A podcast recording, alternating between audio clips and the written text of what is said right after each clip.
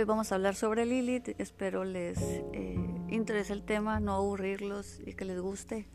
Es un pequeño resumen de Lilith para el santuario de Lilith. Los dejo con un poquito de información.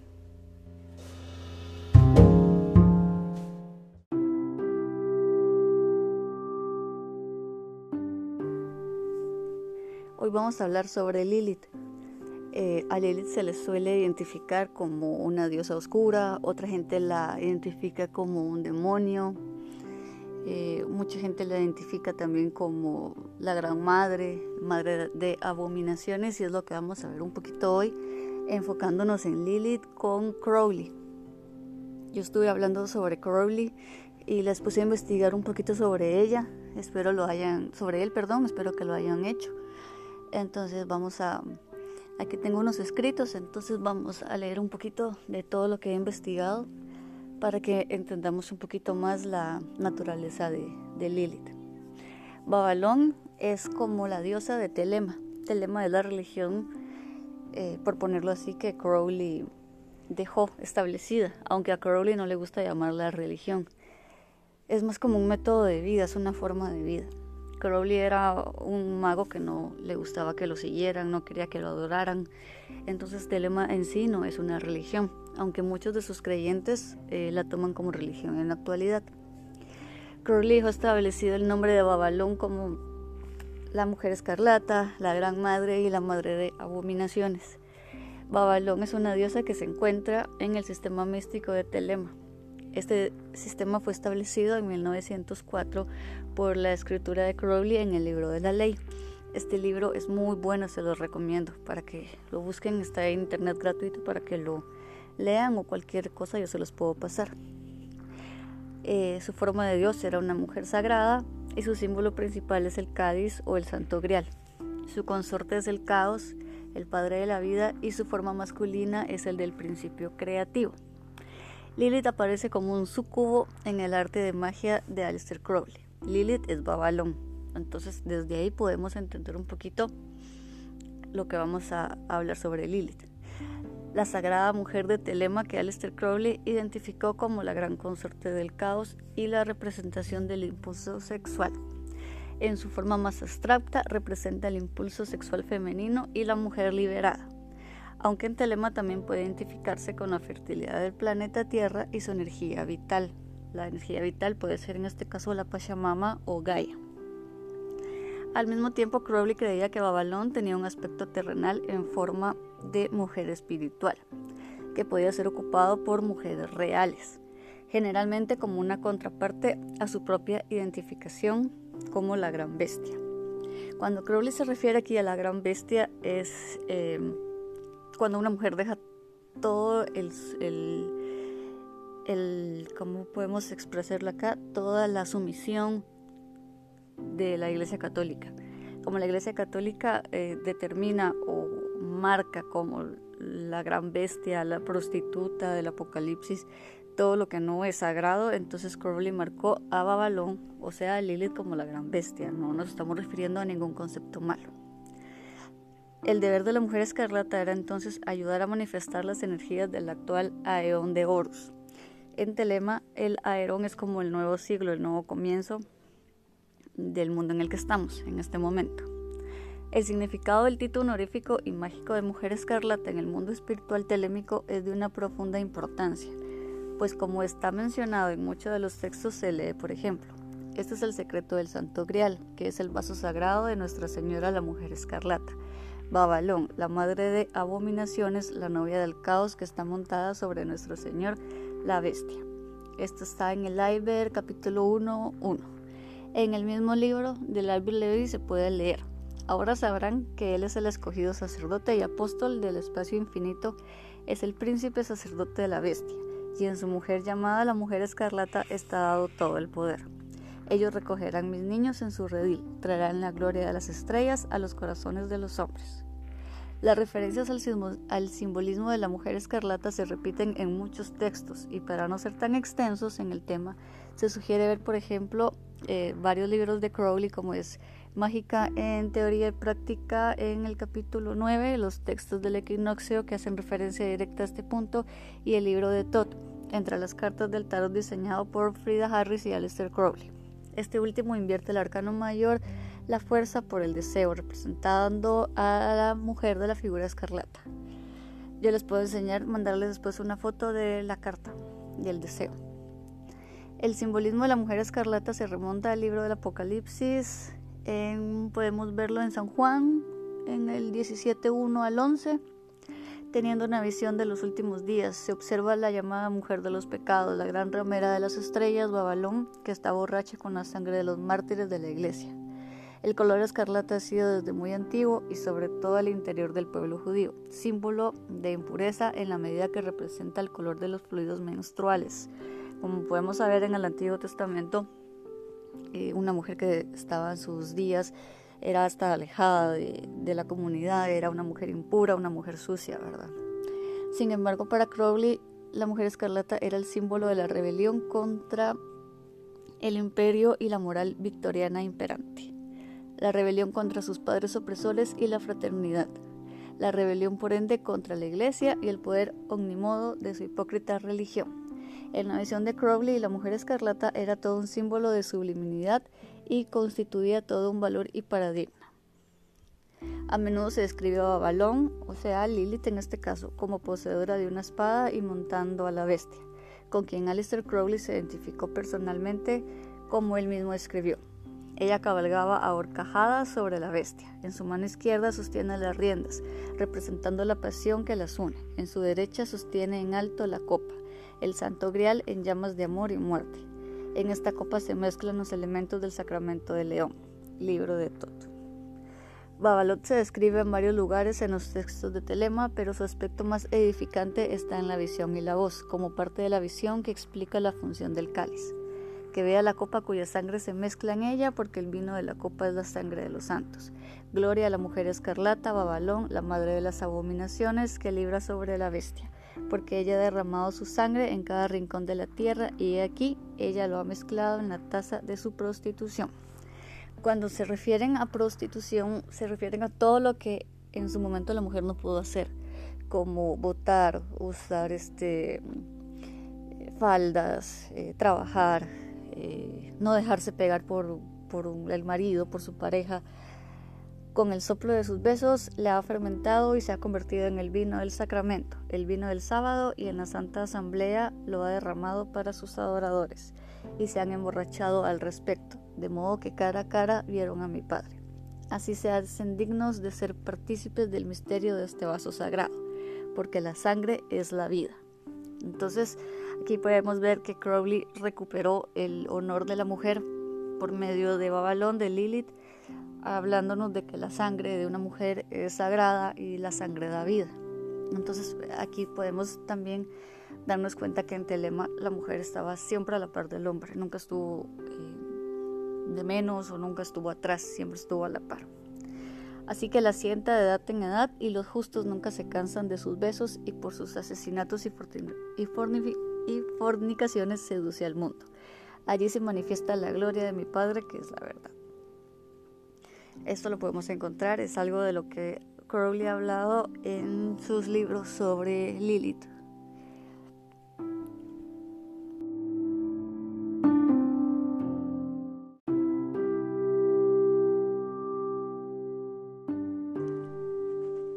Vamos a continuar con unos escritos más que dejó Crowley que creí que era necesario que pudiéramos interpretar y, leer un poquito. Capítulo 1 del libro de la ley. Es mi libro favorito, por cierto. Dice, ahora sabrán que el sacerdote y apóstol elegido del espacio infinito es el príncipe sacerdote la bestia, y en su mujer llamada la mujer escarlata está todo el poder dado.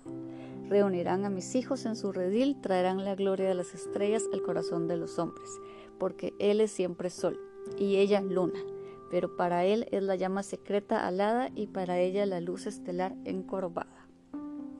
Eso está en el libro de la ley 1 del 15 al 16. En el capítulo 3, 43 podemos ver que la mujer escarlata tenga cuidado. Si la compasión, la compasión y la ternura visitan su corazón, si ella deja mi trabajo para jugar con viejas dulzuras, entonces será conocida mi venganza. Mataré a su hijo, enajenaré su corazón, la echaré de los hombres como una ramera que se encoge y desprecio.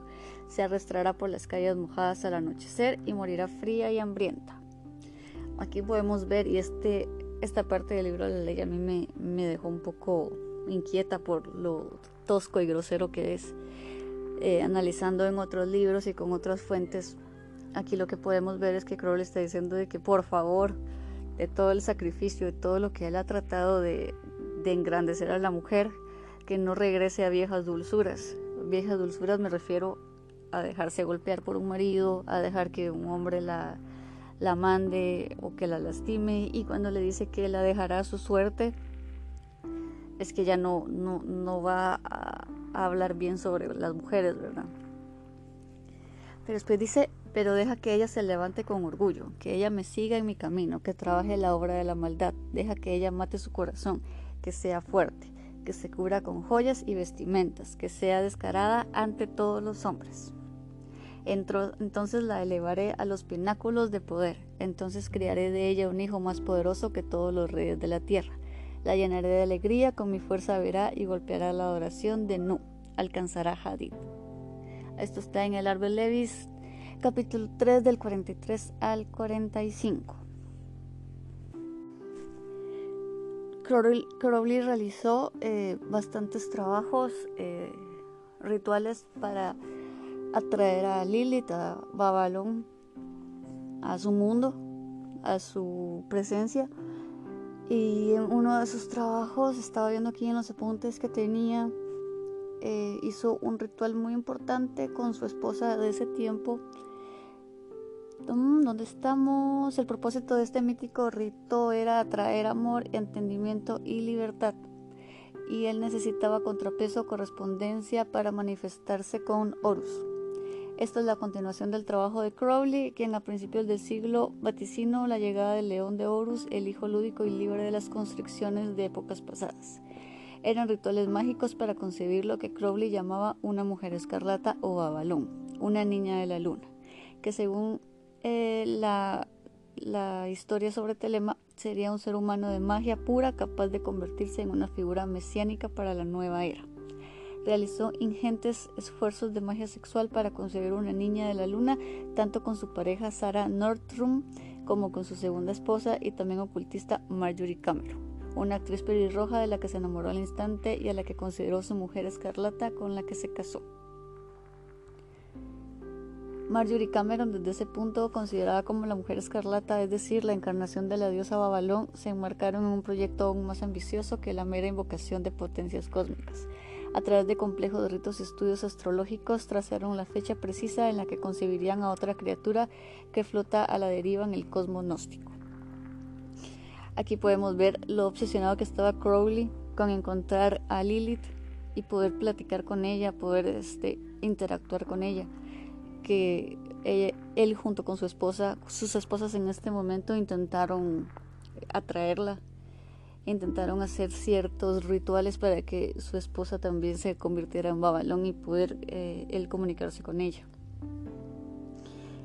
A las crónicas de los rituales de Crowley, sus seguidores ponen los pelos de punta especialmente por sus conexiones con la rápida evolución tecnológica, cultural y social del siglo XX. Aquí podemos ver de que Crowley hizo de todo, todo lo que pudo. Gran parte de su fortuna él se la, se la gastó tratando de, encontrar a la mujer escarlata eh, real, tratar de comunicarse con Babalón y con Lilith. Crowley fue el único hombre con dinero y con poder que trató de, de tener una comunicación con, con Babalón. Ahora vamos a continuar con la explicación sobre Lilith, conocida también, repetimos, como la madre de demonios y la diosa de la oscuridad. Bueno, en algunos textos a Lilith se le describe como un demonio, en otros como un icono de diosa oscura, como lo que hemos hablado al principio del paganismo. Lilith es uno de los espíritus femeninos conocidos más antiguos del mundo.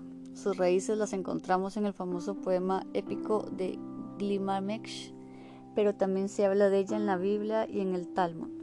En la tradición judía está considerada como una de las peores demonios, aunque en otras fuentes aparece como la primera mujer creada en la tierra.